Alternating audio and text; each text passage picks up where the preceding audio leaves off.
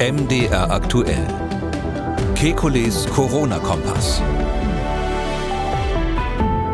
Donnerstag, 22. September 2022. Die Sendung heute wird eine schwere Prüfung für die mRNA-Impfstoffe von BioNTech und Moderna. Zwar sind deren neueste Vakzine, angepasst an die Omikron-Varianten BA4 und BA5, nun auch in Europa zugelassen, aber deutlich wie nie zuvor hat zum Beispiel die Ständige Impfkommission die dünne Datenlage dazu kritisiert. Außerdem sprechen wir über eine Arbeit, die die Frage aufgeworfen hat, gab es in den ursprünglichen Zulassungsstudien von BioNTech und Moderna mehr schwere Impfnebenwirkungen als bisher bekannt? Es gibt in diesen Wochen durchaus positive Meldungen. Der WHO-Chef äußert sich zuversichtlich über die Bekämpfung der Pandemie. Der US-Präsident sagt sogar, sie sei vorbei. Dennoch müssen wir die Frage stellen, wie könnte das Coronavirus auch in Zukunft eine Gefahr bleiben? Eine Studie aus China gibt Hinweise darauf. Und schließlich greifen wir ein Thema auf, zu dem uns wirklich viele Mails erreicht haben. Immer ist von der vierten Impfung die Rede, aber ich oder mein Vater oder unsere Oma ist schon lange viermal geimpft. Ist es sinnvoll, sich dann sogar ein fünftes Mal impfen zu lassen? Wir wollen Orientierung geben. Ich bin Jan Kröger, Reporter und Moderator beim Nachrichtenradio MDR Aktuell und ich präsentiere diesen Podcast in Vertretung von Camillo Schumann. Jeden zweiten Donnerstag haben wir einen Blick auf die aktuellen Entwicklungen rund ums Coronavirus und wir beantworten Ihre Fragen. Das tun wir mit dem Virologen und Epidemiologen Professor Alexander Kekulé. Hallo, Herr Kekulé. Guten Tag, Herr Kröger. Herr Kekulé, ich hatte es schon gesagt, äh, in Vertretung von Camillo Schumann hatte ich wieder diesen kurzen Halbsatz erwähnt. Da haben uns viele Fragen dazu erreicht nach der letzten Folge. Ich mache es in diesem kurzen Satz einfach, weil Camillo Schumann erkrankt ist, er auch sehr diskret mit dieser Erkrankung umgeht und daran möchte auch ich mich halten. Da es auch Nachfragen dazu gegeben hat, ähm, Camillo Schumann ist auf jeden Fall nach wie vor der erste Moderator dieses Podcasts und sobald er sagt, er kann diesen Podcast wieder machen, wird er auch wieder der Moderator dieses Podcasts sein. Das Einzige, was wir im Moment sagen können, ist, äh, glaube ich, auch in Ihrem Namen äh, ihm von ganzem Herzen gute Besserung zu wünschen. Ja, natürlich. Das ist ja das, was man in der Lage immer wünscht. Gerade wenn es so lange dauert, dann muss man die Daumen drücken. Wir beginnen unsere Sendung heute mit dem US-Präsidenten, mit Joe Biden und einer Erklärung, die ich jetzt kurz einmal einspielen möchte, die er in einem Fernsehinterview getan hat diese Woche. The pandemic is over. We still have a problem with COVID. We're still doing a lot of work on it. Uh, it's, but the pandemic is over. Also die Pandemie ist vorbei. Wir haben noch immer ein Problem, aber ganz ernsthaft, die Pandemie ist vorbei, so seine kurze Äußerung dort. Ja, inwiefern ähm, ist das eine realistische Beurteilung und inwiefern ist das ja vielleicht auch eine politische Botschaft in den USA, denn auch da stehen natürlich Wahlen bevor. Ha. Ja, also das ist schwierig. Ähm, die, die Prognose, dass die Pandemie jetzt vorbei sein sollte, ist ja relativ alt. Ich habe das ziemlich genau vor einem Jahr mal aufgestellt. Ich meine auch in diesem Podcast. Und hm. es war vorherzusehen, dass man ähm, sagen kann, ähm, wenn eben viele Menschen immunisiert sind, wenn das Virus sich in Richtung einer weniger aggressiven Variante entwickelt ähm, und wir insgesamt mit überhaupt mit der Bedrohung, sage ich mal, besser zurechtkommen, dass man dann die Pandemie für ähm, beendet erklären kann. Natürlich ähm, ist das Virus nicht weg. Also diese Idee, dass man das wegimpfen könnte oder dass es Herdenimmunität gäbe, das ist ja schon lange, lange vom Tisch. Ähm, sodass man tatsächlich sagen muss, es ist eine politische Entscheidung. Das Virus ist noch da. Wann ist das denn für uns kein nationaler oder weltweiter Notstand mehr, also keine Pandemie in dem Sinn? Und da gibt es einen Vorschlag, an dem ich mich weiter halte. Also das, der, der stammt tatsächlich aus dem April 2020. Damals habe ich vorgeschlagen, als, als Marke zu nehmen, als Referenz zu nehmen, die Influenza weil die Influenza einfach eine Erkrankung ist, die normale Grippe, an die wir uns gewöhnt haben, die wir gesellschaftlich akzeptiert haben und wo wir aus welchem Grund auch immer auch eine gewisse Zahl von Toten, ganz brutal gesagt, akzeptieren. Die Influenza hat ja manchmal über 20.000 Tote in einer Saison in Deutschland gehabt. Und deswegen haben wir keine Lockdowns gemacht und keine anderen, sage ich mal, strengen Maßnahmen. Und ähm, deshalb sage ich, wenn also Covid in einer Saison oder stab halbwegs stabil unter diese Marke kommt, unter die Vergleichsmarke Influenza-Saison, dann ist es eigentlich vorbei, dann ist die Pandemie vorbei. Sodass ich, wie Herr Biden, natürlich nach wie vor optimistisch bin, aber ich würde es jetzt nicht so mm, als Statement sozusagen erklären, weil da müssen wir zurückblicken auf den jetzt beginnenden Herbst. Also meine Prognose ist nach wie vor die, dass man jetzt nichts mehr sehen wird, was uns zu drastischen Maßnahmen zwingt. Wir werden die Masken noch brauchen in geschlossenen Räumen. Aber am Ende des Winters werden wir sehen, ob die Sterblichkeit und die Krankenhausbelastung vergleichbar war mit einer äh, Grippewelle. Mhm, ich hatte es eingangs erwähnt, das war nicht die einzige optimistische Äußerung eines äh, hochgestellten Vertreters in äh, den letzten zwei Wochen. Den anderen, den ich erwähnen müsste, das ist der Generaldirektor der Weltgesundheitsorganisation, Tedros. Der hat äh, zwar nicht gesagt, die Pandemie sei vorbei, aber man sei noch nie in einer besseren Position gewesen, die Pandemie zu beenden. Etwas anders als sie sagte dann allerdings, dass es vor allem darauf ankomme, zu testen weiterhin und vor allem zu impfen. Besonders die Älteren und das Gesundheitspersonal Personal sollten zu 100 Prozent geimpft werden. Jedes Land sollte insgesamt anstreben, 70 Prozent seiner Bevölkerung geimpft zu haben. Gehen Sie da mit ihm mit, mit dieser Fokussierung aufs Impfen? Ähm, da hat er grundsätzlich recht. Ich habe ja jetzt ähm, die ganzen anderen Maßnahmen gar nicht ähm, aufgezählt. Natürlich meine ich mit Masken tragen nicht, dass man das Impfen weglassen sollte oder ähnliches wieder zurück in die Steinzeit der Pandemie fallen. Impfungen plus ähm, die natürliche Durchseuchung haben weltweit das Problem, sage ich mal, zu 80 Prozent ähm, erledigt. Einen großen Teil hat das Virus auch dazu beigetragen. Das, das hängt tatsächlich mit der Immunität der Bevölkerung zusammen. Da passt sich das Virus dann an. Und bei dieser Anpassung kommt es eben dazu, dass im Ergebnis, in der Summe, die Erkrankungen in der Regel leichter verlaufen. Ähm, das heißt nicht, dass das Virus selber deswegen sozusagen rein biologisch irgendwie das Bestreben hätte, nur noch ähm, harmlose Erkrankungen zu machen, wie das manche auslegen, sondern das heißt einfach, dass das der natürliche Lauf dieser Selektion ist, dieser gemeinsamen Anpassung zwischen Virus und Wirt. Hm, ja, und da ähm, muss man sagen, ist das Impfen eben ganz wichtig, ein ganz wichtiger Baustein in vielen Ländern der Erde. Das ist ganz interessant, gerade aus Perspektive der WHO. Ähm, wir haben ja am Anfang der Pandemie intensiv darüber gesprochen, wenn mal der Impfstoff da sein sollte, damals wusste man nicht genau, wann er kommt und ob er überhaupt kommt, dann muss es aber so sein, dass die weniger entwickelten Länder einen großen Teil davon abge abbekommen. Da gab es ja Initiativen, mhm. gibt es immer noch ähm, COVAX zum Beispiel, die ähm, versuchen, hier eine gerechte Verteilung hinzubekommen, weil gerade die Weltgesundheitsorganisation befürchtet hat, dass in den weniger entwickelten Ländern äh, das ganz große Sterben einsetzt. Interessanterweise war das nicht so. Also da gab es massive Durchseuchungen, aber aus Gründen, die wir noch nicht ganz verstehen, das hängt nicht nur an der jüngeren Altersstruktur, ist es so, dass in den Industrieländern wirklich mehr Menschen gestorben sind, sozusagen pro Bevölkerung, als in weniger entwickelten Ländern. Wir kommen auf die Impfstoffe zu sprechen, auf die nun auch in Europa verfügbaren äh, Vakzine von BioNTech und von Moderna. Denn seit kurzem ist nun auch ähm, der erste angepasste Impfstoff auf die BA4 und BA5 äh, Omikron-Varianten in Europa zugelassen. Und äh, ja, da haben einige unserer Hörer aufmerksam mitgehört in unserer letzten Folge vor zwei Wochen, als sie sinngemäß sagten, die EMA in Europa geht angesichts der spärlichen Daten aus gutem Grund vorsichtiger vor als die FDA in den USA. Da gab es noch nicht diese Zulassung für die BA4 und BA5-Vakzine, weil es bislang nur diese Tierversuchsdaten aus den Mausversuchen für diese äh, Impfstoffe gegeben hat. Nun also doch die Zulassung in Europa. Das scheint Sie überrascht zu haben. Gehe ich da recht in der Annahme? Naja, das ist natürlich überraschend, nicht nur für mich, sondern da kann man sagen, ist einigen Fachleuten regelrecht der Unterkiefer runtergefallen. Ähm, man muss ja die Vorgeschichte äh, so sehen, dass ähm, die Europäische Arzneimittelagentur, ähm, die hat ja zunächst mal gar keine ähm, regulären Zulassungen erteilt, sondern die haben mit gutem Grund ähm, Notfallzulassungen gemacht. Die heißen bei uns in Europa nicht Notfall, sondern bedingte Marktzulassung, ist aber vom Verfahren genau das gleiche wie die Notfallzulassung in den USA und äh, läuft auch unter der größeren Überschrift Emergency Procedures, also Notfallmaßnahmen. Da gibt es verschiedene äh, Dinge, die man machen kann im Fall eines Ausbruchs zum Beispiel. Und eins davon ist diese bedingte Marktzulassung. Und die ist eben keine reguläre Zulassung. Was heißt das? Das heißt, dass der Hersteller nicht alle Daten, die er sonst liefern müsste, auf den Tisch legen muss, um äh, die Erlaubnis zum Verkauf seines Produktes zu bekommen, sondern er hat eine Zeit, das nachzuliefern. Üblicherweise sagt man da sechs Monate oder vielleicht ein Jahr oder oder so, da musst du es liefern und dann schauen wir uns das nochmal an.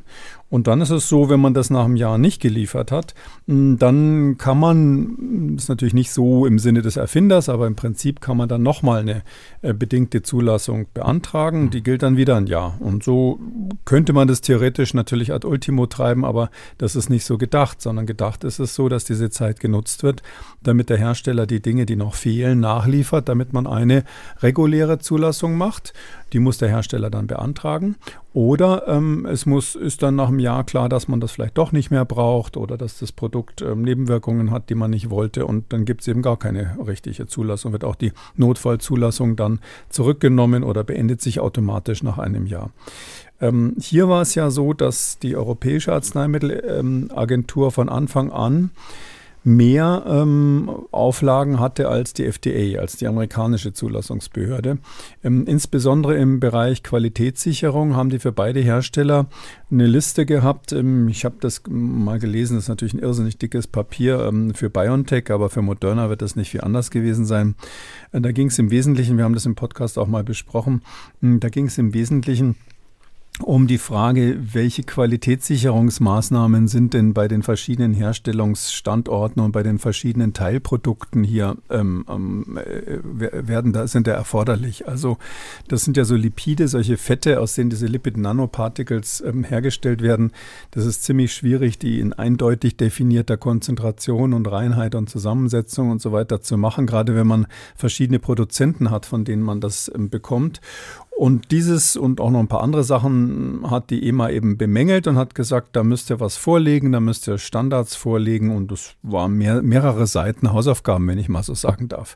Die wurden ja dann zum Termin, ich meine, der erste war im Juli ähm, 2021, die wurden ja dann zum Termin nicht vorgelegt. Und ähm, da hatten wir uns schon mal gewundert, ähm, warum das gar nicht kommentiert wurde. Normalerweise in der Schule, wenn man die Hausaufgaben nicht gemacht hat, zum Termin gibt es Ärger.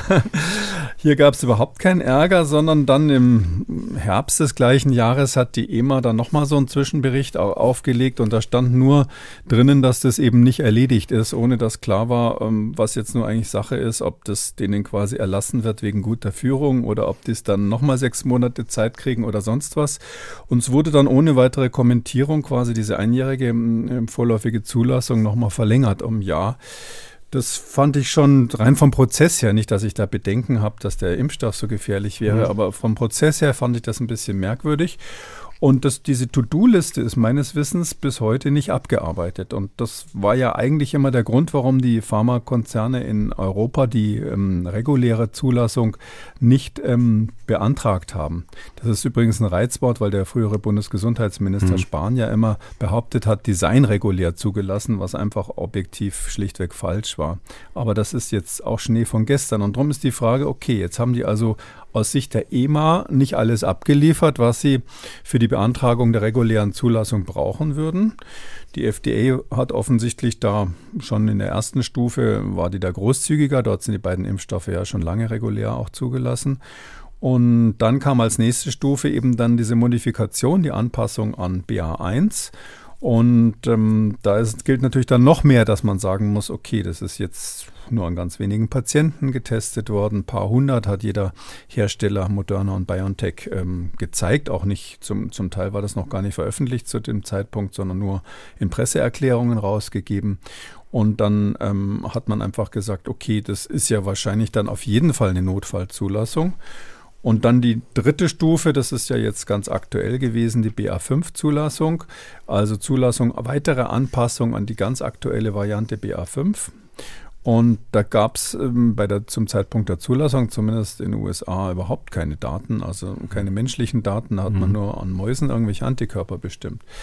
Sodass man im Gesamtpaket eben sagen musste, ähm, ja, die EMA, die Europäische Behörde, war konservativer, bisschen vorsichtiger und die Amerikaner waren, sage ich mal, wirtschaftsfreundlicher. Naja, und deshalb war ich der festen Überzeugung, dass die EMA jetzt zumindest wartet, bis die Hausaufgaben gemacht sind oder eine Erklärung dazu abgibt. Und dann ähm, ein paar, ähm, hat sie auch ja vorher verkündet, sie wartet auf humane Daten und die ähm, quasi einfordert. Aber all das ist nicht passiert, sondern große Überraschung, sie lässt jetzt einfach zu, so wie es die Amerikaner gemacht haben. Also endgültig zu, macht eine, will eine reguläre Zulassung jetzt machen. Ähm, die Begründung der EMA ähm, beruht vor allem darauf, dass ja die Vakzine von äh, BioNTech und Moderna in der Breite angewendet wurde, sprich sie hätten ihre Wirksamkeit und Sicherheit durch ihren Gebrauch ähm, unter Beweis gestellt. Aber das Entscheidende, glaube ich, was ähm, Ihnen sicherlich auch aufgefallen ist in dieser Mitteilung der EMA ist, das gilt eben nicht nur für diese Impfstoffe, die nun wirklich ja millionenfach in Europa und auch anderswo eingesetzt worden sind, sondern diese Standardzulassung, diese reguläre Zulassung würde auch gelten für alle weiteren Produkte, sprich auch diese zum Beispiel BA4, BA5 Impfstoffe, wo es eben bislang nur diese Tierversuche gegeben hat. Da hat sich einfach die Industrie durchgesetzt. Das war so, dass ähm, der BioNTech-Chef Shahin, der hat ja das schon mal gefordert in der Financial Times, ähm, ursprünglich zum Zeitpunkt, wo BioNTech ein bisschen hinter Moderna her war bei der Entwicklung der angepassten Impfstoffe. Das war ja so, dass die Bundesregierung von BioNTech ähm, schon geordert hatte. Das hat ja der Bundesgesundheitsminister Lauterbach ganz stolz verkündet. Und, äh, da hatten sie einen an BA1 angepassten Impfstoff als monovalenten Impfstoff, also nur diesen einen Omikron angepassten Impfstoff geordert von BioNTech. Und Moderna kam dann kurz darauf mit dieser bivalenten Variante, also BA1, das ist eine Omikron-Untervariante, plus das ursprüngliche Wuhan-Virus oder das Protein von diesem ursprünglichen Virus. Und ähm, diese Kombination ist natürlich irgendwie einleuchtender, weil die ein breiteres, breitere Immunantwort macht, insbesondere wenn man boostert. Ähm, damals habe ich gesagt, ähm, wahrscheinlich wird die Bundesregierung dann jammern und sagen, sie will die Verträge ändern bei BioNTech. Wir hätten gerne doch das Bivalente, sonst gibt es einen Ladenhüter. Ähm, auch dazu hat sich der Lauterbach nie wieder ge geäußert, aber man sieht, dass sie jetzt tatsächlich nur den Bivalenten bestellt haben von BioNTech. Die haben offensichtlich ihre ursprüngliche Order storniert und was Neues bestellt. War ja auch vernünftig, alles gut, aber auch so ein Fall, wo die Transparenz ein bisschen fehlt. Mm, ja, und dann ähm, ist natürlich jetzt die, die Frage, die man stellt, und, und Shahin hat das ja, also der Chef von BioNTech hat das ja so gefordert. Äh, der hat gesagt, schaut mal her, das ist doch so ähnlich wie bei der Influenza, wie bei der Grippe. Ähm, die Grippe kommt alle Jahre wieder und jedes Jahr sind die Viren ein bisschen verändert. Und das machen wir seit vielen Jahren so, dass wir dann ähm, den Impfstoff gegen die Grippe einfach anpassen an die jeweils zirkulierenden Subtypen von Influenza. Bei Influenza heißt das Subtypen und nicht Varianten. Und ähm, da sagt er, das können wir doch genauso auch jetzt mit Corona in Zukunft machen. Und das ist in der Tat eine ähm, Diskussion, die, ähm, wo es verschiedene Fachleute gibt, die diese Position ähm, der Industrie ähm, unterstützen und sagen, jawohl, das ist eine gute Idee.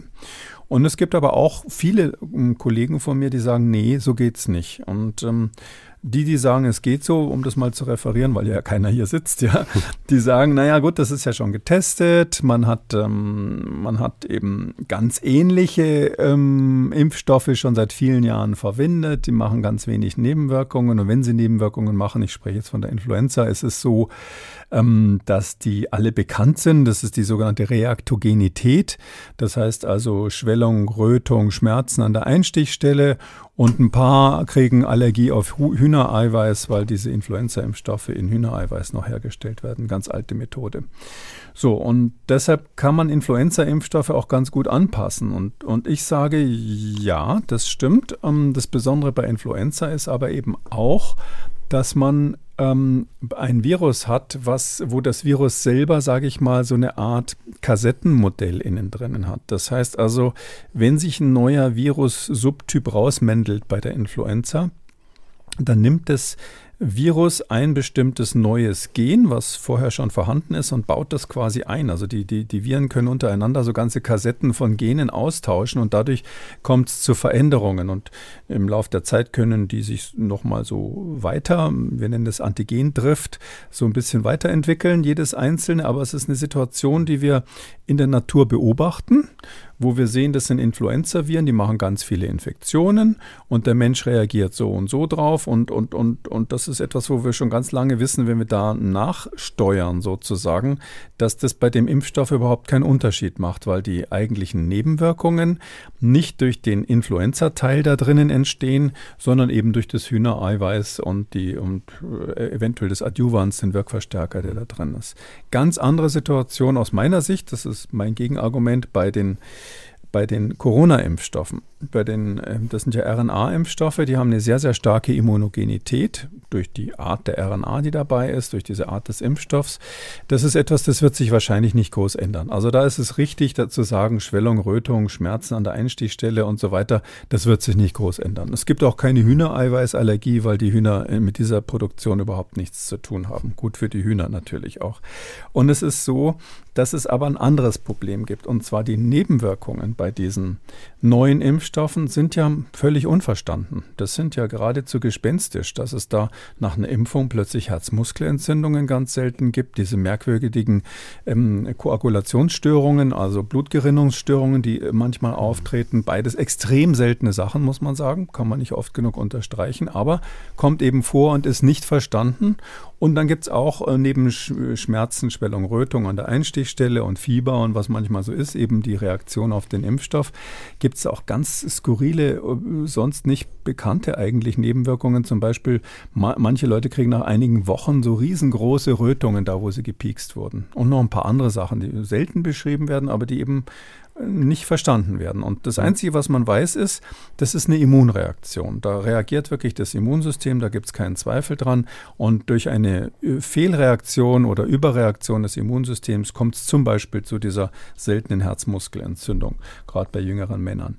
Und ähm, jetzt ist es so, das Immunsystem reagiert ja nicht auf irgendwas. Das reagiert nicht auf diese Lipidhülle von diesen Lipid-Nanoparticles oder ähnliches, die da in dem Impfstoff drinnen sind, ähm, sondern das reagiert ziemlich eindeutig auf das Spike-Protein selber. Die Impfstoffe funktionieren ja so, dass man nach der Impfung quasi selber anfängt, die körpereigenen Zellen fangen an, ein Virusprotein zu äh, produzieren, so ein Stachel vom Virus, das sogenannte Spike. Und da stürzt sich das Immunsystem drauf. Und dabei gibt es wohl auch, das ist nicht genau eben erforscht, diese Nebenwirkungen. Wenn aber dieses Spike-Protein, also genau das, was diese Nebenwirkungen macht, wenn das verändert wird, dann woher weiß ich denn dann, dass die Nebenwirkungsquote sich nicht ändert? Hm weil die ja genau über dieses Protein vermittelt werden. Also es ist aus dem Grund sind auch die ne Nebenwirkungen der Impfung manchmal so ähnlich. Also es gibt ja Nebenprobleme bei der Impfung, die so ähnlich sind, wie sie auch nach Corona-Infektion auftreten, weil das eben das Spike-Protein selber ist. Also wenn ich jetzt zum Beispiel an diese Herzmuskelentzündung ähm, denke, die tritt ja auch bei der Corona-Infektion auf, viel häufiger als bei der Impfung. Mhm. Aber das liegt eben daran, dass das Immunsystem hier auf genau das Gleiche reagiert. Und genau diese immunologisch wichtigen Teile des Spike-Proteins, die müssen verändert werden, damit man zum Beispiel eine Anpassung von BA1 zu BA5 machen kann. Und das ist auch hier gemacht worden. Da hat man das so verändert, dass es eben, das ist genau der immunologische Trick, wie BA5 eben in der Lage ist, Leute nochmal zu infizieren, die äh, BA1 schon hatten. Tricks also das Immunsystem aus. Das heißt, es ist eine Domäne, wie wir sagen, des Proteins, die immunologisch eine Rolle spielt. Und wenn ich die verändere und weiß, dass in Nebenwirkungen immunologisch sind, aber nicht genau verstehe, warum, dann heißt es einfach blind auf irgendwelche Knöpfchen drücken. Ja, wenn Sie bei der Fernbedienung des Fernsehers irgendwo draufdrücken, kann schon sein, dass Sie hinterher das richtige Programm haben, kann aber auch sein, dass Sie komplett in der Wüste landen, keine Ahnung. Und, und wir haben hier Knöpfchen gedrückt, die wir immunologisch bezüglich der Nebenwirkungen nicht verstehen. Also das ist mein eines Argument, dass ich mhm. sage, ich will keine Angst davor machen, aber ich sage, es ist einfach ein Experiment, was ich so nicht gemacht hätte, dass man quasi nur mit Daten aus dem Tier ähm, quasi sagt, jetzt machen wir mal ein paar Millionen oder Milliarden Impfstoffe und probieren mal aus, wie häufig da zum Beispiel die Myokarditis, jetzt ist die Herzmuskelentzündung. Und das andere eigentlich wichtigere Argument kann man ganz kurz machen. Ich muss ja auch wissen, ob es wirkt. Ich muss ja auch wissen, ob es schützt. Und, äh, und das können Sie ähm, absolut nicht aus Mäusedaten. Bloß weil die Mäuse irgendwelche Antikörper gebildet haben, wissen Sie erstens noch lange nicht, ob das gut zu den Menschendaten korreliert kann man schätzen, wahrscheinlich schon. Aber sie wissen auch nicht, wie gut es dann in der bivalenten Vakzine funktioniert beim Menschen, weil diese zwei Bestandteile, also der Wuhan-Bestandteil und ähm, dieser neu angepasste jetzt an BA5, ähm, die, das ist nicht so, dass man das einfach nur so zusammenschüttet und wird schon gehen, sondern die können sich gegenseitig auch Interferenz machen, die können sich stören. Da weiß man überhaupt nicht, ob das dann die Wirksamkeit benachteiligt oder nicht. Gerade bei BioNTech gab es mal Daten, die darauf hingedeutet haben, dass das Bivalente ähm, gar nicht so gut ist, sondern die Monovalenten vielleicht sogar besser wirken. Um, und, und dann wissen sie eben, wenn sie das wissen, werden da Antikörper produziert überhaupt. Dann ist der nächste Schritt ja, schützen diese Antikörper im wirklichen Leben vor schweren Verläufen, weil nur das interessiert sie ja. Also die hm. Infektion verhindern können wir eh nicht, das ist vom Tisch, das wird trotzdem ansteckend bleiben. Und die Frage ist, wie hoch ist der Prozentsatz, so wie Sie vorhin gefragt haben, wie komme ich auf die 50 Prozent Schutz? Wie hoch ist im wirklichen Leben dann der, äh, der Anteil schwerer Verläufe, ähm, wenn ich jetzt diese neuen Impfstoffe nehme und hat das einen Vorteil gegenüber den bisherigen? Und wenn es einen Vorteil hat, dann muss ich sagen, okay, hier ist der Vorteil und dafür nehme ich zum Beispiel dieses Restrisiko, mehr ist es ja nicht, bezüglich möglicher erhöhter Nebenwirkungsraten in Kauf. Kann übrigens sein, dass die Nebenwirkungsrate auch niedriger wird, ja, könnte ja auch sein, dass das dann weniger sind. Aber ich nehme einfach dieses Unbekannte in Kauf dafür, dass ich weiß, jawohl, das schützt meine und darum geht es ja im Moment über 80-Jährigen, die im Moment noch auf der Intensivstation liegen, dieses Problem haben, für die ist das besser. Wenn ich diese Daten hätte, dann würde ich mich ganz anders fühlen. Aber bloß bloß weil so ein paar Mäuschen irgendwie mehr Antikörper gezeigt haben, sehe ich jetzt keinen Grund, hier was Neues auszuprobieren. Hm, über Impfnebenwirkungen werden wir ja in einigen Minuten noch ausführlicher sprechen. Bleiben wir noch einmal kurz bei der Zulassung, wechseln sozusagen die Behörde, kommen zu unserer deutschen ständigen Impfkommission, die äh, auch eben jetzt die angepassten Vakzine empfehlen wird. Äh, der offizielle Beschluss ist noch nicht raus, soll wohl nächste Woche kommen, aber am Dienstag haben sich Vertreter der ständigen Impfkommission dazu bereits geäußert, unter anderem anderem in einem Pressegespräch. Und das eigentlich Spannende daran ist, ähm, die bringen die Kritik ungefähr so vor, wie Sie das auch getan haben, speziell an diesen BA4, BA5-Vakzinen. Ähm, ein Beispiel, gute eineinhalb Minuten, wo wir jetzt mal reinhören wollen, ist Jörg Meerpohl, Professor an der Universität Freiburg vom Institut für Evidenz in der Medizin, der seine Kritik dort gleich folgendermaßen äußert. Ein Begriff muss ich noch erläutern.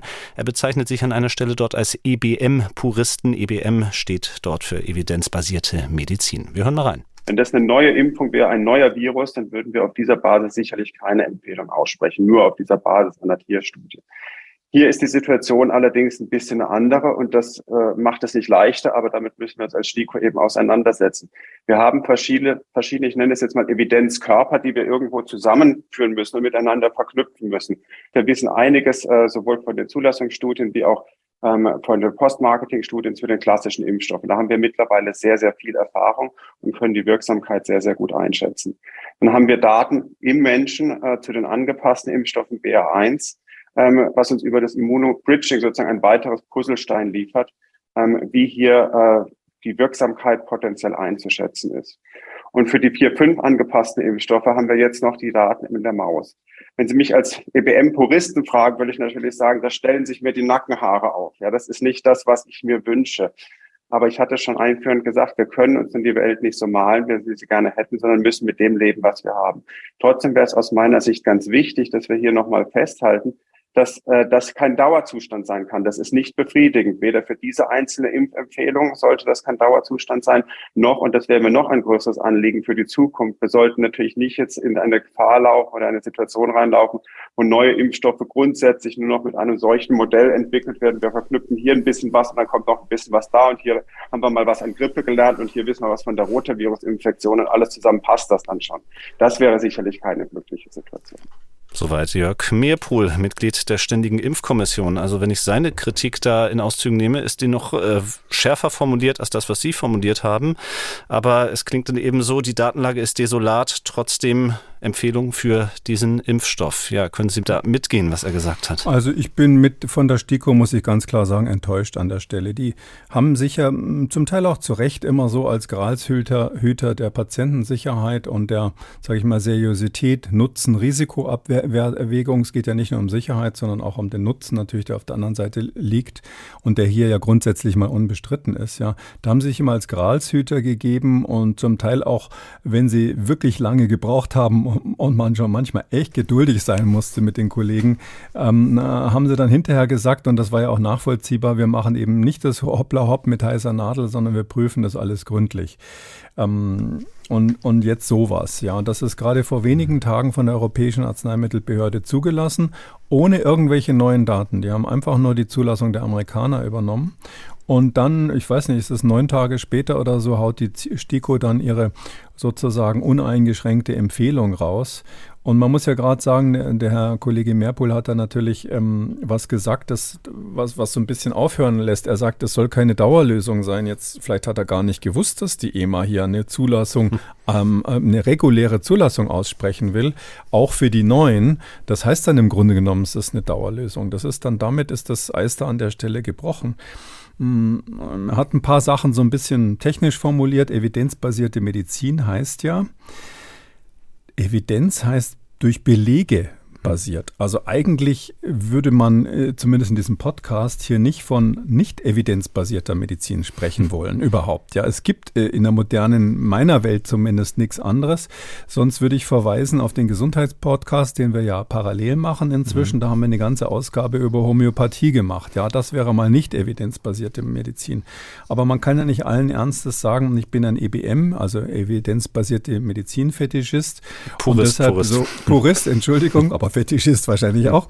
Und, ähm, und deshalb, ähm, äh, das ist so eine kleine Entschuldigung, so nach dem Motto, nehmt mich mal nicht so ernst, ich bin hier der Rechtsaußen in der Truppe oder der Linksaußen. Ähm, so ist es ja nicht, sondern das mhm. ist das, was überhaupt von so einer Impfkommission gefordert wird. In den Statuten steht ja dann da drinnen, wir berücksichtigen nur evidenzbasierte Medizin. Und darum sitzt er eben neben den ganzen Virologen, Immunologen, was sonst noch gibt, Kinderärzte, sitzt er eben da drinnen. Mm, das ist so ähnlich, als wenn der Finanzminister sagt, ich bin hier nur der Finanzminister, ihr könnt das, die Knete ausgeben, wie ihr wollt, ich rechne nicht nach. Und ähm, was er da so vorgerechnet hat, ähm, da mit anderen Viren und so weiter, vielleicht darf ich das mal mhm. ganz simpel übersetzen, ja. Sie gehen in den Laden und wollen sich ein teures Auto kaufen. Ich sage einfach mal ein, ein Mercedes, ja. Äh, könnte auch jedes andere Modell, BMW oder sonst was sein. Sie wollen einen Mercedes kaufen in den Laden. Der Verkäufer sagt, ich habe einen wunderbaren Mercedes für Sie, kostet 50.000 Euro. Und dann ähm, fragen Sie einen Freund, der auch einen Mercedes hat, wie er denn sein Auto findet. Und der sagt, der ist super, mein Auto ist super. Und dann fragen, äh, lassen sich von dem Verkäufer ein Modell zeigen. Der sagt, ja, das, was ich Ihnen verkaufen will, habe ich gerade nicht da, aber Sie können nun diesen Lastwagen hier anschauen, der ist auch vom Mercedes. Ja.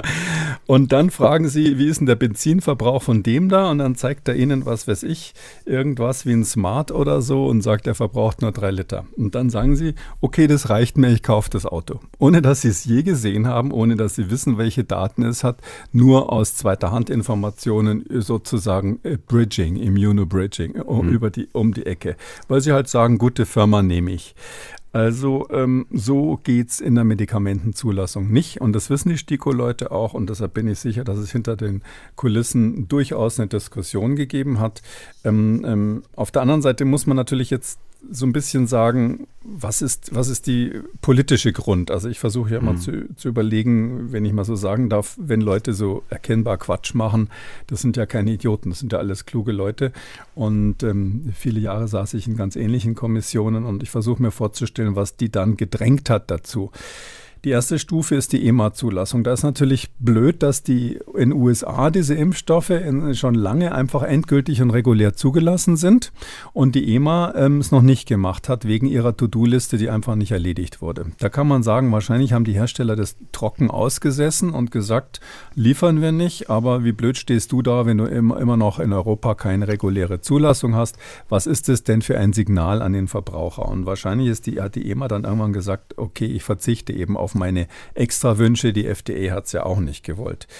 Ähm, an der Stelle muss man aber jetzt bei den neuen Impfstoffen, die jetzt quasi mm, einfach so zugelassen werden, ohne dass man jetzt die Wirksamkeit vor allem jemals gesehen hat am Menschen, Wirksamkeit bezüglich dessen, worum es worauf es strategisch ankommt, nämlich Verhinderung von Krankenhausaufenthalten bei denen, wo der Schutz noch nicht gut genug bei Omikron ist, sprich die Alten hauptsächlich. Ähm, das, warum haben die diese Strategie verlassen? Das ist echt schwierig zu sagen und zwar mhm. aus dem Grund, es gibt ein Strategiepapier Das ist ähm, im Januar oder Februar einmal gemacht worden von, den, von der Vereinigung der ähm, internationalen Vereinigung der Zulassungsbehörden. Die haben nämlich auch so eine Art äh, internationalen Club, so eine Art, was weiß ich, UEFA oder sowas, wo sie sich alle zusammensetzen. Die US-Zulassung, die EMA ist natürlich, die beiden sind natürlich die, die wichtigsten und größten da, aber alle anderen oder viele andere sind auch mit drin. Und dann entwickeln die gemeinsame Standards. Die haben sogar wissenschaftliche Kommissionen gemeinsam und so. Und da haben sie schon Anfang des Jahres gesagt, wir wollen bei der Anpassung an die neuen Omikron-Varianten, das war damals schon Thema, wollen wir evidenzbasierte Daten aus klinischen Studien sehen. Sonst machen wir es nicht. Dann wurde das nochmal in der zweiten Sitzung Ende Juni, das war am 30. Juni diesen Jahres, also gar nicht lange her, haben die sich nochmal zusammengesetzt und gesagt, okay, wenn es jetzt um die Anpassung an Omikron-Untertypen geht, also BA1, BA2 und was da sonst noch so dreut, BA4, BA5, dann wollen wir ähm, Real-World-Data. Das ist sogar noch mehr, also Echtweltdaten. Wir wollen nicht nur klinische Studien sehen, sondern wir wollen, dass es in der wirklichen Welt echten Vorteil bringt, also sozusagen vom Schutz her. Das war die, waren die Statuten, die sie sich reingeschrieben haben nach langer wissenschaftlicher Diskussion. Und ein paar Wochen später gilt das plötzlich nicht mehr und sie sagen, nö, jetzt lassen wir das zu. Also da finde ich, ist echt Erklärungsbedarf von der Europäischen Arzneimittelbehörde, genauso wie es bei der FDA der Fall wäre, die ist aber hier nicht zuständig. Und es ist Erklärungsbedarf bei der Ständigen Impfkommission. Ähm, und das läuft natürlich jetzt wieder wie, wie bei früheren Empfehlungen. Da gab es ja auch die eine oder andere, die jetzt technisch nicht so sauber war, wenn ich an die Empfehlung bei Impfung von Kindern zum Beispiel mhm. erinnere. Ähm, da läuft es dann so, zuerst wird die Empfehlung ausgesprochen, da gibt es dann Presserummel, Presseerklärung, Pressehintergrundgespräch unter Ausschluss der Öffentlichkeit. Und dann lange später erst kommt die sogenannte wissenschaftliche Begründung. Und wenn man die dann gründlich liest, hat man viele Fragen. Aber weil, diese, weil, weil eben das Thema schon durch ist, auch medial durch ist, werden diese Fragen öffentlich kaum noch diskutiert. Und ähm, das, äh, da stutzen dann nur noch so manche Fachleute und, äh, und sonst fährt sozusagen der Zug weiter und äh, der Mantel der Geschichte hat sozusagen die Kritiker nur gestreift, um uh, im, im Bild von Helmut Kohl zu bleiben. Sie haben schon unsere Verabredung nächsten Donnerstag angesprochen, Kekules Gesundheitskompass. Dann unter anderem ein Thema Medikamentenmangel. Worauf beruht er? Was lässt sich dagegen tun? Fiebersäfte für Kinder ist ein Beispiel, wo viele in die Apotheke zurzeit gehen und äh, einfach hören müssen, dass der gerade nicht lieferbar ist. Das also dann ein Thema in einer Woche bei Kekules Gesundheitskompass. Nun kommen wir zu, ja, eigentlich dem Ziel dieser Impfkampagne, nämlich die Immunisierung in der Bevölkerung vorantreiben, auch den Schutz vor schweren Erkrankungen. Und am Ende, wenn es darum geht, wie diese Pandemie letzten Endes bezwungen werden kann, ähm, kommt es natürlich einfach auch darauf an, ähm, wie reagiert das Virus möglicherweise darauf. Diesen Blick, den ähm, erlaubte nun eine Studie, die als Preprint vorliegt. Die kommt aus China, aus Peking, um genau zu sein.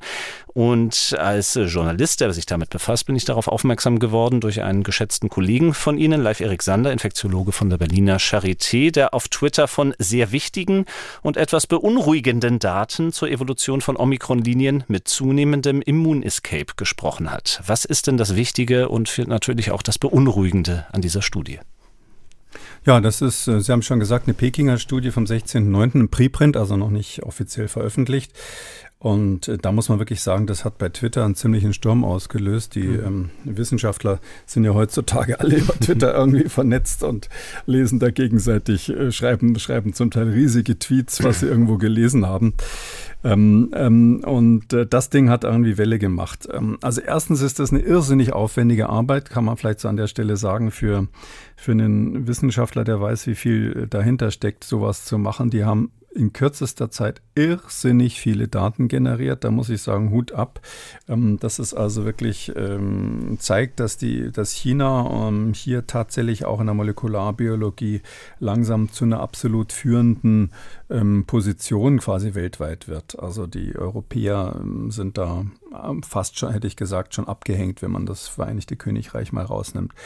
Also da, das, das ist, was ist der Hintergrund? Also der Hintergrund, Sie haben schon gesagt, ist die Entwicklung der, dieser Varianten. Und wir haben ja glücklicherweise jetzt tatsächlich diese Beobachtung, dass die aktuellen Varianten, die so auf der ganzen Welt beobachtet werden, alle Nachkömmlinge von Omikron sind. Also Omikron war tatsächlich so, wie das mal vor ähm, fast einem Jahr inzwischen ein Kollege von mir formuliert hat, wohl die Messias-Variante. Eine Variante, die gekommen ist und die dafür gesorgt hat, dass das Immunsystem zwar weiter gekitzelt wird, ähm, so eine Art Immunisierung macht, aber die weniger schwere Infektionen macht, insbesondere vor einem Hintergrund einer Bevölkerung, die ja durch ähm, Genesung und äh, Impfung teilimmun ist.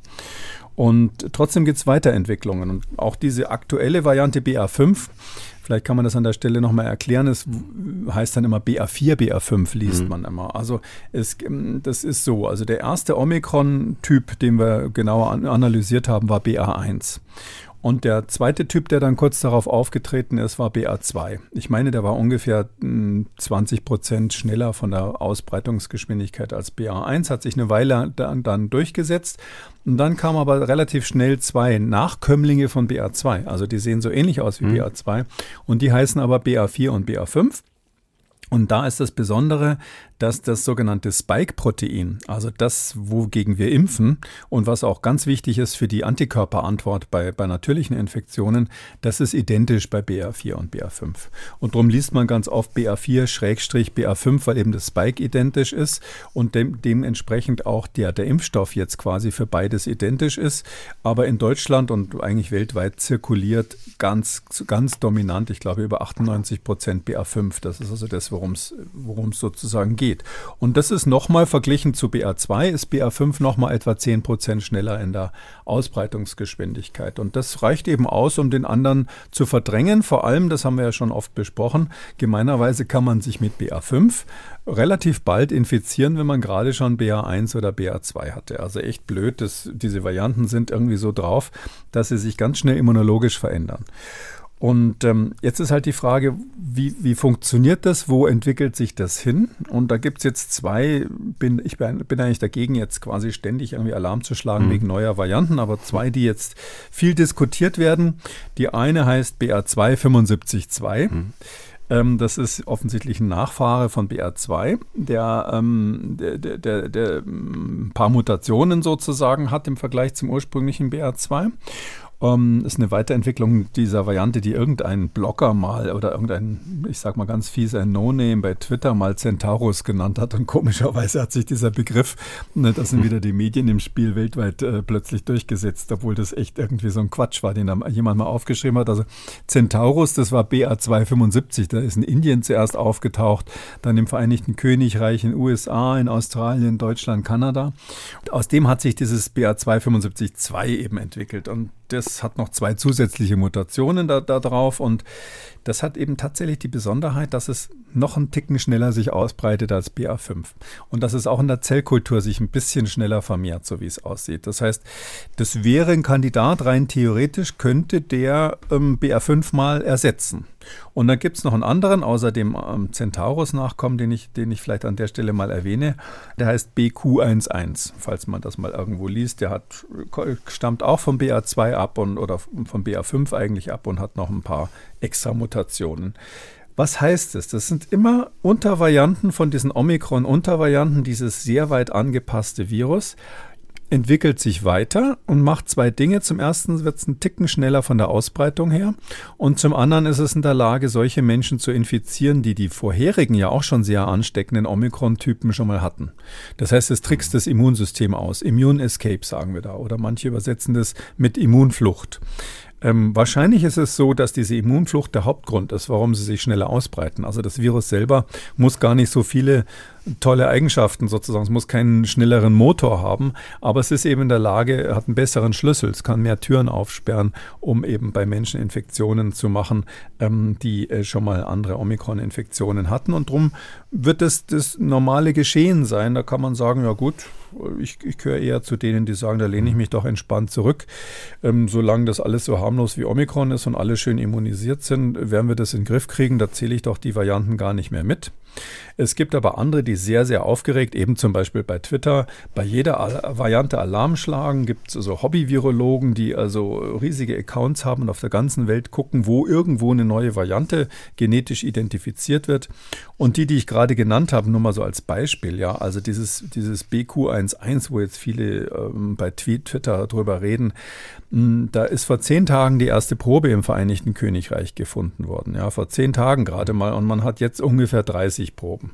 Und da sagen alle, oh, 30 neue in zehn Tagen, das ist gefährlich, vielleicht setzt sich das durch. Ja, kann sein, vielleicht auch nicht. Es gab schon viele, viele Varianten, die also wie Schweine durchs Dorf getrieben wurden und die dann ein paar Wochen später irgendwie hat keiner mehr drüber geredet. Wenn ich an diese äh, Kombinations, die sogenannten Chimer-Varianten, die mit X losgehen, zum Beispiel denke, wo, wo manche gesagt haben, auch prominente deutsche Virologen, ja, das ähm, ist dann die Mischung sozusagen aus supergefährlichem Delta und mhm. ansteckendem Omikron. Die sind alle futsch, die sind alle weg, die konnten sich nicht durchsetzen. Aber trotzdem, wir haben eben diese Beobachtung des Horizonts, sage ich mal, und äh, lange Einleitung, warum ist jetzt diese Arbeit so wichtig? Mhm. Die haben jetzt mal die Frage versucht zu lösen, wo entwickelt sich das denn eigentlich hin? In welche Richtung gehen eigentlich diese ganzen Varianten? Ist das irgendwie erratisch oder hat das Virus ein geheimes Ziel, um das mal so zu sagen? Und da haben die eben im, äh, Seren genommen, Blut genommen von Patienten. Da hatten sie dann wirklich massenweise Corona-Patienten, die alle miteinander BA1, BA2 oder BA5, also verschiedene, äh, sage ich mal, Generationen von Omikron-Infektionen hatten. Und die waren alle, alle, alle geimpft. Die waren alle vorher dreimal geimpft mit Coronavac, mit dem chinesischen, einem der chinesischen Impfstoffe. Mhm sodass das sogenannte Durchbruchinfektionen waren. Und dann haben die gesagt, okay, wie ist es denn eigentlich, wenn da jemand so eine Durchbruchinfektion hat, also trotz der Impfung, ähm, was hat denn der für Antikörper im Blut? Und dann haben die da technisch, sage ich mal, eine Wahnsinnsarbeit gemacht, nur mal so kurz angedeutet für die, die Spaß an Biologie haben. Aus diesem Serum haben die die sogenannten Gedächtniszellen rausisoliert mit einer Maschine, die Zellen sortieren kann. Das ist echt Hightech. Dann haben sie einzelne Gedächtniszellen, also B-Lymphozyten, die Gedächtniszellen sind, die also quasi Speicher sind für die Gebrauchsanweisung von Antikörpern gegen Viren. Dann haben sie einzelne, äh, erst die Gedächtniszellen rausgefiltert, die in der Lage sind, ähm, ähm, dieses Spike von, von SARS-CoV-2 zu er erkennen, also gegen SARS-CoV-2 gerichtete Gedächtniszellen. Und dann haben sie einzelne Zellen genommen und in der einzelnen Zelle die DNA sequenziert, also die DNA-Sequenz der einzelnen Zelle gemacht. Das ist also technisch super, super Hightech. Und dort haben sie nach der Stelle geschaut, die dort verantwortlich ist für die Produktion von Antikörpern, weil diese B-Zellen sind ja dann in der Lage, später mal Antikörper herzustellen und haben daraus quasi rückwärts ähm, äh, simuliert, welche Antikörper würde diese B-Zelle denn dann produzieren haben diese Sequenz genommen und tatsächlich dann im Labor ganz andere Zellen dazu verwendet, um den Antikörper, den diese Zelle ähm, produzieren würde, herzustellen. Und diese Antikörper haben sie dann getestet, um zu schauen, was haben die eigentlich für Eigenschaften, warum versagen die eigentlich bei BA5 und können die zum Beispiel jetzt als nächstes eine neue BA5-Infektion ähm, aushalten oder was ist, wenn man mit BA2 infiziert wurde, ist man dann immun gegen BA5 oder, oder ähnliches. Und das mit Tausenden von Sehern. Ich habe mich sogar gefragt, wo die in China, wo die Null-Covid-Politik hm. haben, so viele Sehern hatten. Das ist das also, Beunruhigende an der Studie aus Sicht der Nein, nein, das ist es nicht. Wahrscheinlich ist es, wenn man es nachrechnet, kein Wunder alles, aber es ist doch erstaunlich, mhm. dass die so viele hatten, ja wo, wo, wo sie doch angeblich quasi jeden Ausbruch gleich im Griff haben. Aber ähm, wie auch immer haben die dann äh, also rausgekriegt, in welche Richtung entwickeln sich eigentlich die Antikörper. Und da ist jetzt Folgendes gezeigt worden. Erstens diese Variante, darum habe ich die zwei Namen genannt, mhm. 275.2, BA275.2 und auch dieses BQ11, die sind tatsächlich in der Lage, also wenn man, wenn man das bekommt, ähm, ist es völlig wurscht, ob man vorher schon mal irgendeine andere Omikron-Variante bekommen hat. Ähm, die ist so mhm. immunevasiv, wie wir sagen, die weicht dem Immunsystem so aus, dass sie selbst mit einer aktuellen BA5-Infektion, sage ich mal, drei Wochen später wahrscheinlich diese neue Variante bekommen können. Die hat also das Potenzial, Leute nochmal zu infizieren. Und dann haben die aber diese ganzen Viren, da gibt es eben ganz viele, die das können, die, die, die da ganzen Untervarianten analysiert und geguckt, haben die vielleicht irgendwas gemeinsam? Die gibt es ja auf der ganzen Welt, diese Untervarianten, und haben sie einen Computer angeschmissen und gesagt, jetzt vergleichen wir mal die Programme, wir simulieren mal, wie wahrscheinlich die Proteine aussehen würden. Das kann man quasi heutzutage mit künstlicher Intelligenz simulieren und wie die zusammenpassen würden. Also wie würden die Proteine dann äh, von den Viren denn eigentlich zu den Antikörpern passen, die da generiert werden. Und da ist eben das, was, was Herr Sander zu Recht als beunruhigend ähm, mhm. bezeichnet, rausgekommen. Nämlich, es gibt eine weltweite, wie wir sagen, konvergente Evolution. Und das heißt, überall auf der Welt äh, lernen die Viren unabhängig voneinander genau die gleichen Tricks. Und diese Tricks, die sie lernen, also diese Evolution, die also quasi auf einen gemeinsamen Universaltyp zuläuft, sieht so aus, dass sie die Ecke, die quasi durch diese mehrfachen Infektionen entsteht, wo keine guten Antikörper mehr da sind bei Menschen, wo die meisten Menschen keine passenden Antikörper mehr haben, dass sie genau diese Ecke ausnutzen und sich in diese Ecke gerade entwickeln. Warum haben die Menschen da keine guten Antikörper? Das ist das Phänomen, was wir im Podcast öfters besprochen mhm. haben. Ähm, das heißt, ähm, ähm, entweder ähm, Immunprägung, immunologische Prägung, Immune Imprinting, sagen die Engländer, ähm, oder auch äh, Original Antigenic Sin. Mhm. Das äh, sieht so aus, wenn man ähm, einmal mit einem Virus Kontakt hatte und das sehr starken Eindruck gemacht hat auf das Immunsystem, wie zum Beispiel auch bei einer Impfung, dann merkt sich dieses Immunsystem speziell, wie es gegen dieses Virus vorgehen kann.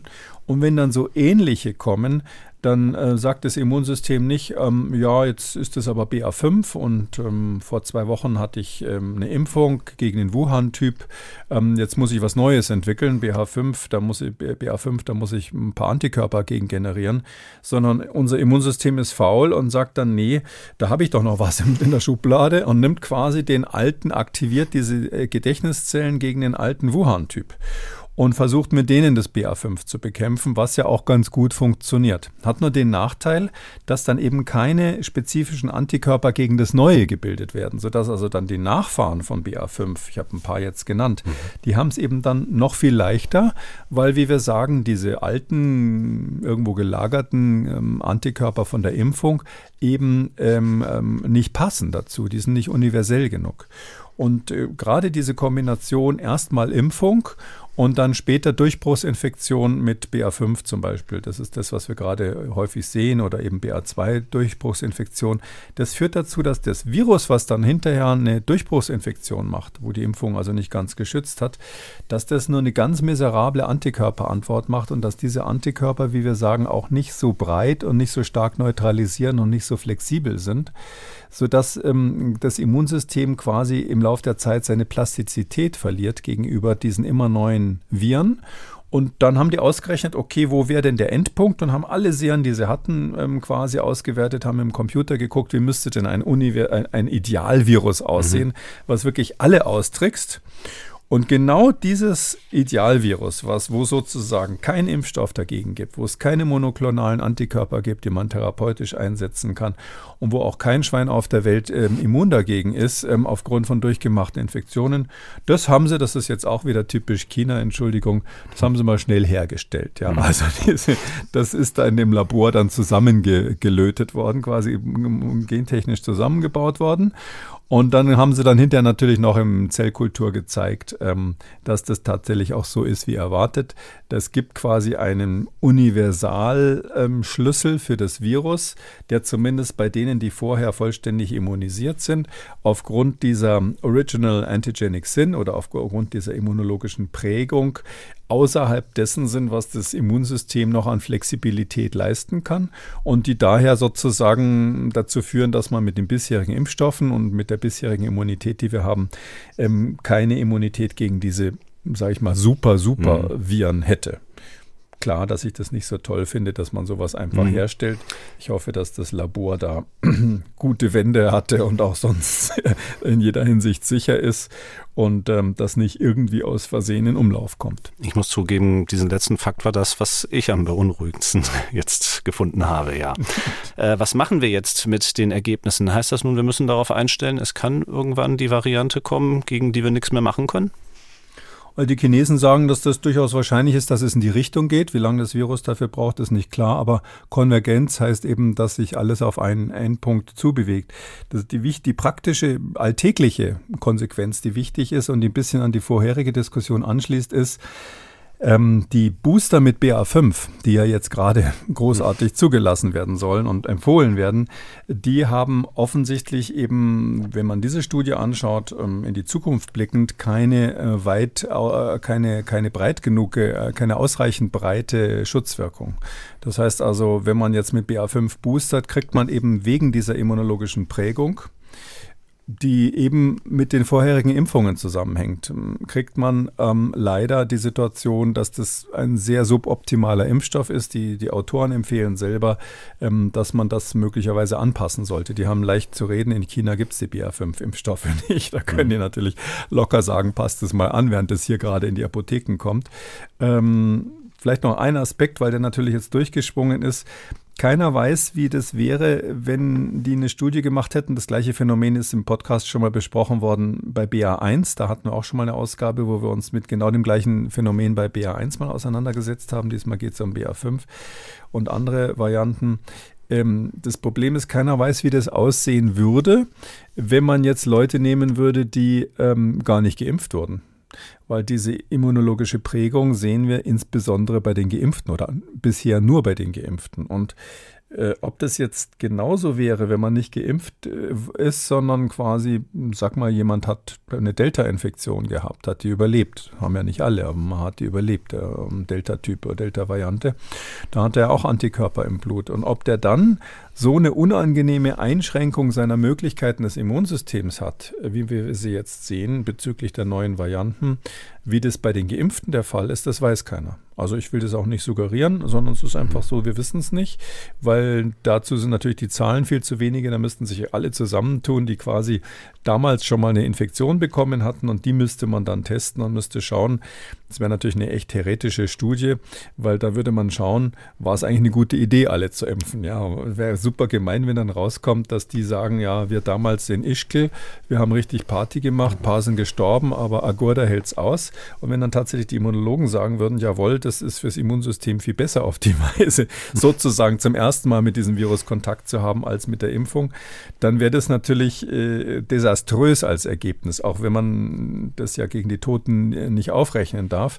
Ähm, Darum weiß ich nicht, ob das jemals jemand machen wird. Aber wir wissen nicht, ähm, ob diese, ähm, diese Limitierung des Immunsystems, die jetzt von den Viren, von den aktuellen Subvarianten ausgenutzt wird, ob die auch vorhanden wäre, wenn äh, auch vorhanden mhm. ist bei Leuten, die nicht geimpft sind, sondern die am Anfang quasi ähm, eine Immunisierung nur durch das Virus bekommen haben und vielleicht später geimpft wurden. Das, das ist eine Reihenfolge, die völlig unschädlich ist. Also wenn sie zuerst das Virus hatten und dann einmal eine Impfung kriegen, da ist es klar, das nennen wir Superimmunität, dass das fürs Immunsystem eine Erweiterung des, des Spektrums bildet. Also die zwei Aspekte, das eine ist ein Fragezeichen ähm, und das andere ist tatsächlich äh, für BA5 muss man dann nochmal die Frage stellen, ist es so klug, jetzt auf diesen neuen Impfstoff zu setzen, wo die Daten darauf hindeuten, dass der vielleicht auch nicht so optimal schützt? Und dann eben noch interessanter abzuwarten, wie ist die Wirksamkeit in der Klinik? Und ähm, wie gesagt, mit ein paar Mausexperimenten kann man das nicht vorhersagen. Mhm. Wir wollen noch über eine andere Studie sprechen in unserer heutigen Folge, und zwar eine Meta-Analyse unter Federführung eines amerikanischen Pharmazieprofessors, Peter Doshi aus, von der Universität von Maryland. Ähm, und die haben die ursprünglichen Zulassungsstudien von BioNTech und Moderna sozusagen einem zweiten Blick unterworfen und das Ganze im Fachmagazin Vaccine veröffentlicht. Sie sind zu dem Schluss gekommen bei ihrer Vorgehensweise, dass ähm, es deutlich mehr schwere Nebenwirkungen durch die Impfung gegeben habe, als ursprünglich veröffentlicht durch die Hersteller. Also schwere Nebenwirkungen, wie zum Beispiel die von Ihnen auch schon angesprochenen Herzmuskelentzündungen, die Thrombosen, andere Störungen der Blutgerinnung zum Beispiel auch. Ähm, konkrete Zahlen aus Ihrer Analyse. Ähm, bei den geimpften Versuchsteilnehmern habe es rund 16 Prozent mehr schwere Gesundheitsschäden gegeben als in der Placebo-Gruppe. Aufgrund dieses Ergebnisses kann man sich auch vorstellen, ähm, wird diese Studie auch viel geteilt in sozialen Medien, auch als Nachweis dafür, dass die Impfstoffe, die vielen von uns verabreicht worden sind, eben doch deutlich schädlicher gewesen sein sollen, als ähm, wir landläufig viele von uns jedenfalls angenommen haben. Aber was kann nun diese Studie uns sagen und was kann sie uns nicht sagen? Ja, Sie haben es schon richtig gesagt, die hat echt Welle gemacht. Peter Doshi ist ja ein bekannter Kritiker, sagen wir mal, das ist ein sehr, sehr seriöser äh, Pharmazieprofessor, eben auch, der sich speziell mit Arzneimittelzulassung befasst, auch eine hohe Affinität, sage ich mal, zu einer gewissen Medienpräsenz hat, was in den USA sehr, sehr häufig bei, bei, bei Fachleuten ist. Ähm, und ähm, der, der hat schon von Anfang an immer mal wieder was gefunden, was, was, wo Fragezeichen waren bei den Zulassungsstudien von Moderna und Biotech. BioNTech, das sind die ursprünglichen Studien, die irgendwann ähm, Ende 2021 vorgelegt wurden, ähm, wo man eben dann ähm, quasi gezeigt hat, dass die Impfstoffe wirksam sind. Ähm, Jetzt ist es so, ähm, hier hat er eine ganz interessante Analyse gemacht, die man aber wirklich nicht von der Hand weisen kann. Und das hat auch sehr ähm, renommierte Co-Autoren von anderen Universitäten gehabt. Ähm, der hat gesagt, ähm, ich rechne einfach nochmal mit ein bisschen anderen Modellen die Daten, die Pfizer und Moderna damals für die Zulassung vorgelegt haben und schaue mir an, wenn ich ein paar Parameter ein bisschen verändere, dann ähm, die äh, Nebenwirkungsquote, mhm. die Quote schwerer Nebenwirkungen genau gleich bleibt. Und was er da verändert hat, sind eigentlich nur so Kleinigkeiten. Zum Beispiel ähm, geht es um die Frage, ähm, wie, wie, wie lange ist der Zeitraum, den ich ähm, quasi berücksichtige, ähm, bei einer, bis wann eine Nebenwirkung aufgetreten sein muss nach der Impfung. Also gucke ich da vier Wochen lang, erfasse ich nur die vier Wochen, erfasse ich das zwei Monate lang oder vielleicht länger. Um, ähm, und noch ein paar andere, sehr, sage ich mal, mathematische Modifikationen. Und da kommt dann einfach bei raus, im Ergebnis, Sie haben es gerade schon gesagt, im Mittelwert ähm, gibt es ein 16 Prozent höheres Risiko ähm, für die Geimpften, eine schwere Nebenwirkung zu, ähm, zu ähm, erleiden ähm, im Vergleich zu denen, die Placebo bekommen haben. Das war ja damals eine Doppelblindstudie, wo es Geimpfte und Placebo gab. Ähm, und ähm, das ist ein Mittelwert von beiden, von Pfizer und Moderna, also Pfizer BioNTech und Moderna. Wobei man sagen muss, diese, diese, diese Zahl, die Sie genannt haben, die ist hauptsächlich bedingt dadurch, dass bei der Pfizer-Studie, eben bei der Pfizer-BioNTech-Studie, ähm, äh, dieser, dieses relative Risiko für eine schwere Nebenwirkung nach diesen Daten vom Doshi 36 Prozent ist. Also sehr hoch und Moderna nur 6 Prozent. Also das würde ich mal sagen, kann man vernachlässigen. Aber heißt übrigens nicht, dass die Pfizer mehr Nebenwirkungen hat, sondern das heißt nur, dass aufgrund der Daten, die die erhoben haben, in dieser kleinen Studie eben es ein relativ hohes Risiko für schwere Nebenwirkungen gab. Und jetzt muss man sagen, ob das stimmt am Ende des Tages, wissen wir nicht genau. Ja, also mhm. es gibt auch andere Nebenwirkungen, also die nennt man, die nennt man ähm, äh, ähm, ne äh, Nebenwirkungen von besonderem Interesse. Also die gehören dann nicht zu den schweren Nebenwirkungen, sondern das sind Nebenwirkungen, die aus äh, medizinischen Gründen ein besonderes Interesse erwecken. Ich sage mal zum Beispiel, wenn Sie irgendwas kriegen, was Gerinnungsstörungen macht bei diesen, bei diesen Impfstoffen, dann ist es, weil wir ja wissen, dass diese ähm, Covid-Impfstoffe gelegentlich Gerinnungsstörungen machen schlimmer bei den, bei den Vektorimpfstoffen, ähm, ist äh, bei, von AstraZeneca zum Beispiel, da gab es ja schwerste Nebenwirkungen, aber gibt es gelegentlich eben auch bei den RNA-Impfstoffen. Und dann sagt man, wenn wir so eine Gerinnungsstörung beobachten, dann ist das eine äh, Nebenwirkung von besonderem Interesse und die interessiert uns auch dann, wenn sie nicht besonders schwer ist. Also auch wenn nur in den Laborwerten was durcheinander kommt, wo man sagt, hoppsa, was ist denn da los? Oder auch neurologische Nebenwirkungen. Wenn, wenn jetzt jemand, sag ich mal, ein paar Tage lang rein theoretisch eine Lähmung hat oder sowas, ja, dann kann man sagen, auch ist ja wieder weggegangen, war keine schwere Nebenwirkung. Aber das gilt dann eben als Special Interest, sozusagen als Nebenwirkung mit besonderem Interesse, wenn man sagt, das, das passt sozusagen nicht ins Bild. Wogegen jemand, der nur eine besonders schlimme Schwellung am Oberarm nach der Spritze hat, das wäre nicht besonderes Interesse, weil da wissen wir einfach, das kommt bei Impfungen vor.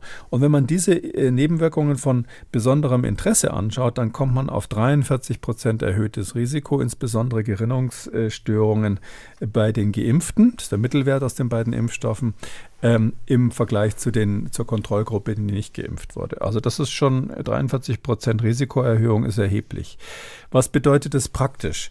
Wenn das so, wenn die Zahlen so sind, dann muss man ja Folgendes sagen. Also Na, eine Nebenwirkung ist eine Nebenwirkung, die geht auch wieder weg in der Regel. Selbst eine schwere Nebenwirkung heißt dann meistens definitionsgemäß, dass man deswegen ins Krankenhaus muss, aber nicht, dass man stirbt, nicht, dass man beatmet wird. Kann sein, dass man nach zwei Tagen wieder entlassen wird und alles ist wieder gut. Heißt trotzdem schwere Nebenwirkung. Da kann man natürlich sagen, okay, wenn mein Risiko für sowas zum Beispiel 36 Prozent erhöht ist, aber meine Chance an Covid zu sterben dafür, weil ich über 80 bin und noch ein paar Risikofaktoren haben, habe, vielleicht um 70 Prozent reduziert wird, dann sage ich, mm, mal so grob gesagt, ein Drittel ähm, Risiko Krankenhaus, aber ohne dass man jetzt da stirbt oder ähnliches und dafür zwei, zwei Drittel Risiko oder mehr als zwei Drittel Risiko ähm, tödliche Verläufe und schwerste Verläufe, Beatmung, Intensivstation und so weiter abgewendet. Spricht ja alles trotzdem noch für die Impfung, würde man auf jeden Fall machen. Ähm, das dreht sich natürlich um, wenn sie 16 Jahre alt sind. Mhm. Ja, um, das ist die Untergrenze damals gewesen bei der, bei der Pfizer-Studie. Die, die Moderna ist ja am Anfang ab 18 getestet worden.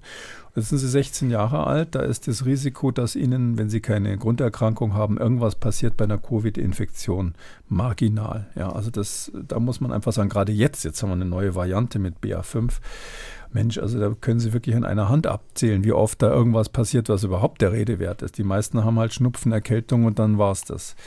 Da, und wenn dem jetzt quasi, diesem, sage ich mal, sehr, sehr geringen Risiko, wo viele sagen, ach nee, das nehme ich mal mit, äh, oder die Eltern dann in dem Fall, wenn dem jetzt gegenübersteht eine Erhöhung des Risikos um 36 Prozent, ähm, für Krankenhausaufenthalt, dann überlegen Sie sich das natürlich zweimal oder für irgendwelche Special Interest, äh, besonderen Nebenwirkungen 43 Prozent Risikoerhöhung. Das heißt, wenn die Daten so stimmen, und das sage ich e-, extra mit so einem Wenn, ja, mhm. wenn die Daten vom Doshi stimmen, dann muss man insbesondere jetzt, wo neue Varianten unterwegs sind, die weniger schlimm sind, und insbesondere im Hinblick auf verschiedene Risikogruppen, die wir inzwischen genau kennen bei, der, bei Covid. Das war damals, als die Studie gemacht wird, ja noch gar nicht klar, von den Diabetikern bis zu den Übergewichtigen und was es sonst noch alles an Risikogruppen Gruppen gibt.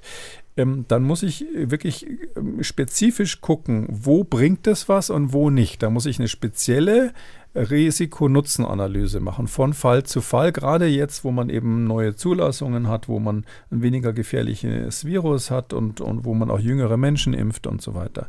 Und deshalb sagt er, ja, das müsste man jetzt eigentlich mal schön machen. Das Problem ist nur, diese ganzen Daten, darum mhm. habe ich immer gesagt, falls es stimmt, die sind ähm, er sagt selber, äh, der Herr Doschi, der das geschrieben hat, ich kann es nicht wirklich sagen, ob ich recht habe, weil dazu bräuchte ich die sogenannten primären Patientendaten von den Studien. Das liegt daran, dass ähm, bei manchen Patienten wurde einfach nach einem Monat abgebrochen. Und zwar deshalb, weil man, eine ganze Reihe von Patienten wurde abgebrochen. Und zwar deshalb, weil man ähm, irgendwann ziemlich schnell gemerkt hat, dass der Impfstoff wirkt damals. Und da ging es ja um Leben und Tod am Anfang von dieser Pandemie. Und da hat man natürlich dann ähm, den Leuten, hat man, äh, die, wie man sagt, die, die entblindet, die Studie, und hat den Leuten gesagt, okay, du warst jetzt in der Kontrollgruppe, du hast gar keinen Impfstoff gekriegt, aber der Impfstoff wirkt ganz offensichtlich. Willst du wechseln in die Impfstoffgruppe? Wir geben dir jetzt den Impfstoff. Und haben viele gesagt, ja, bitte. Und damit ist quasi, fallen die quasi raus als Kandidaten für so eine Doppelblindstudie. Und das war bei ganz vielen so. Und darum hat man unvollständige Ver Verläufe.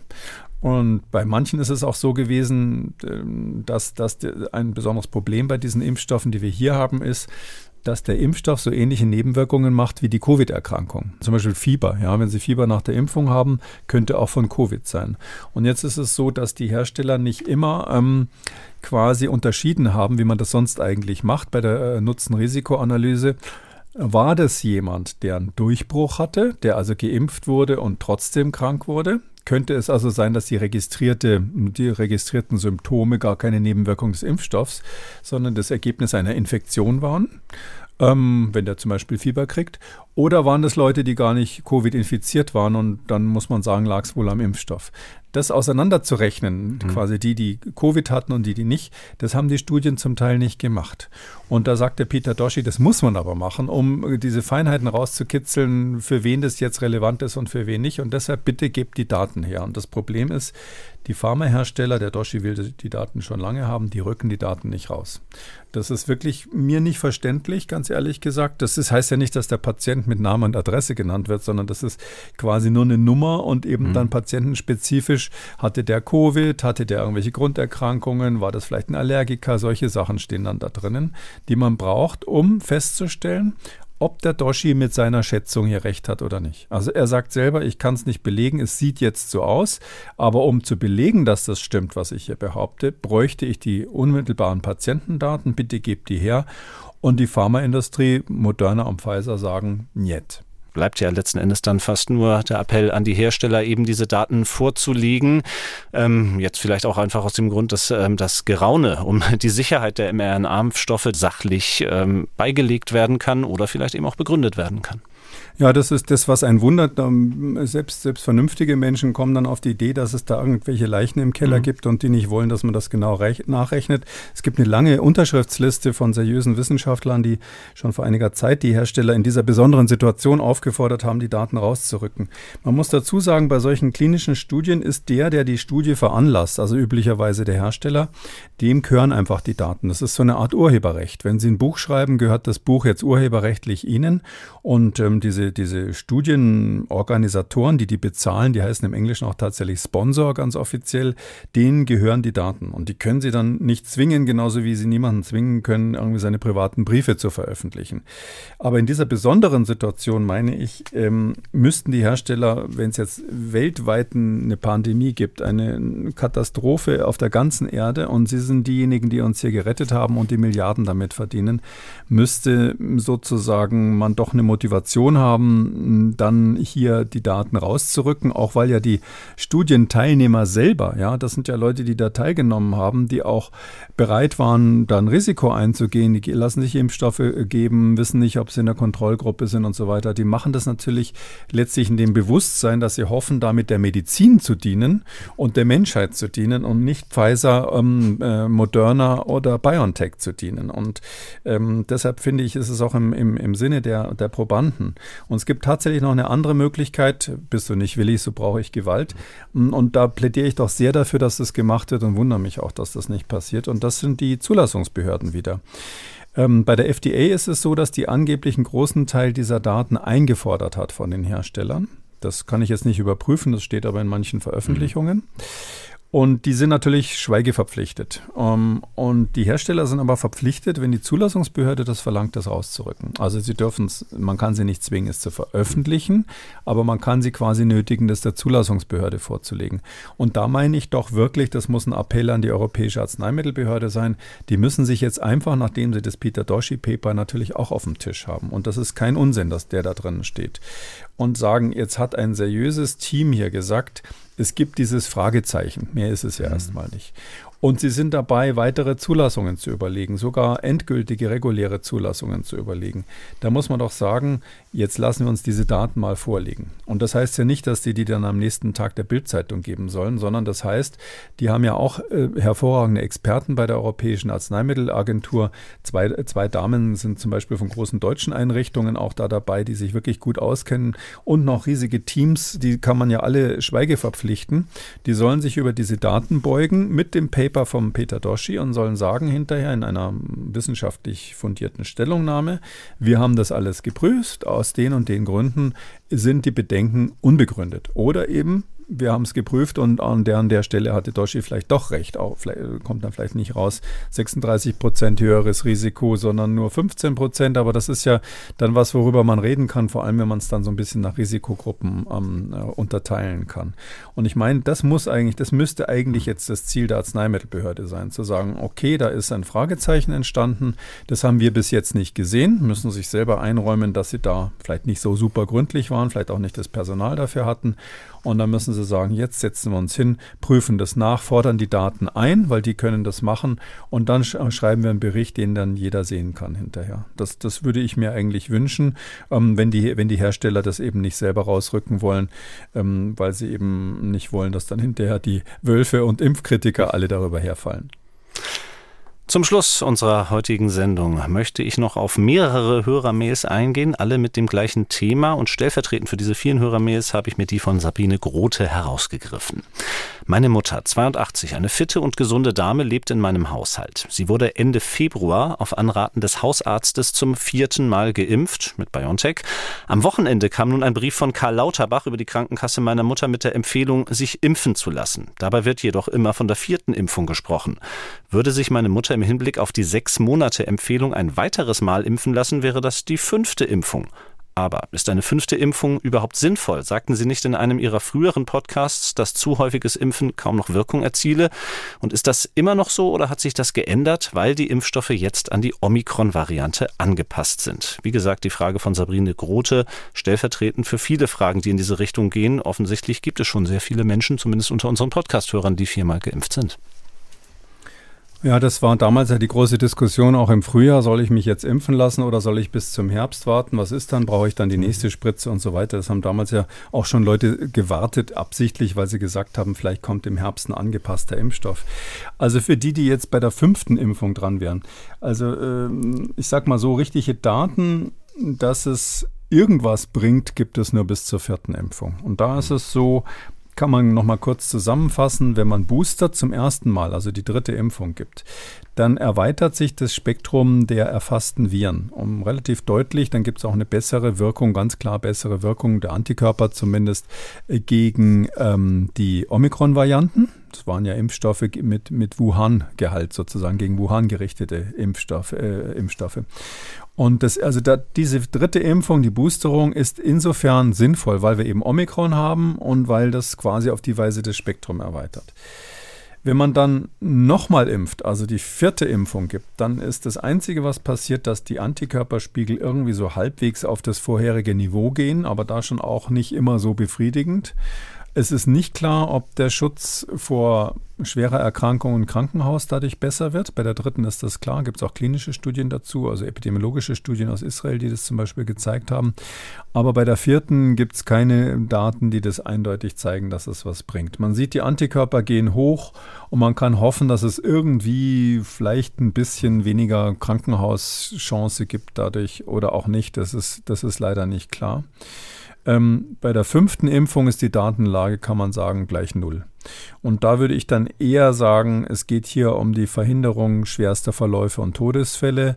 Da muss ich mich nach vier Impfungen mal so grundsätzlich darauf verlassen, dass mein Immunsystem, zumindest die zelluläre Immunantwort, die ja parallel zu den langsam schwindenden Antikörpern immer noch vorhanden ist, dass das irgendwie gut genug ist, um mich dann ähm, vor, vor Intensivstation und Tod zu schützen.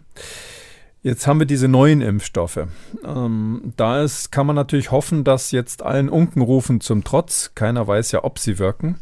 Darum finde ich das merkwürdig, dass sie so zugelassen wurden. Aber man kann natürlich sagen, okay, die Zulassungsbehörden glauben dran, viele Wissenschaftler glauben dran. Übrigens auch der Herr Sander aus Berlin, den ich sehr schätze, spricht sich auch dafür aus. Ähm, ähm, an der Stelle bin ich nicht ganz seiner Meinung, aber da hat er, ist, der ist wirklich jemand, der sich sehr gut mit Immunologie auskennt. Die STIKO-Leute haben sich irgendwie, was weiß ich, halb, halb zog man sie, halb sanken sie dahin irgendwie dazu bewegt.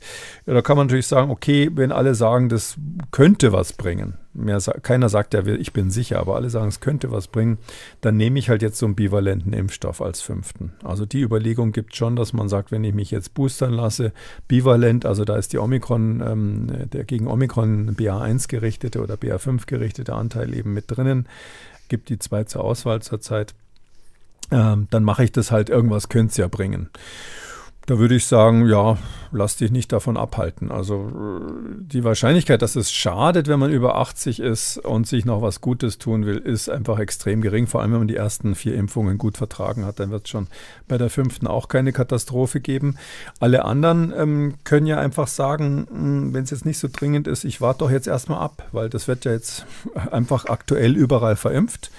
Und egal, was die Studien oder die Mäuse oder sonst was gesagt haben, spätestens in einem Monat wissen wir ziemlich genau, wie die Nebenwirkungen sind und vor allem, ob eben, da sind auch die ersten Schutzdaten da, dass das, ob das irgendwas bringt. Die, die Studien laufen ja jetzt gerade, die Phase 3 Studien ähm, am Menschen. Und äh, da kann man natürlich sagen, wenn ich noch einen halbwegs brauchbaren Immunschutz habe von meiner letzten Impfung, warte ich ein bisschen dann entscheide ich mich, ob ich ähm, jetzt so eine Omikron angepasste Impfung noch dazu nehme. Damit sind wir am Ende der 325. Ausgabe von Kekules Corona-Kompass. Vielen Dank, Herr Kekule. Wir hören uns in der kommenden Woche wieder, dann zur nächsten Folge von Kekules Gesundheitskompass.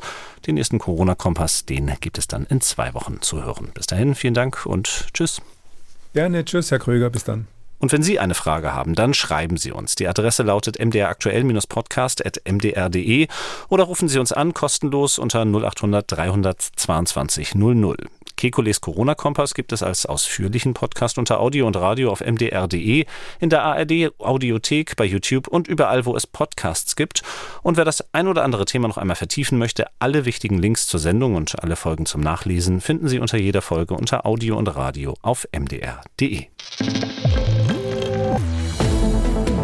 MDR aktuell. Kekules Corona-Kompass.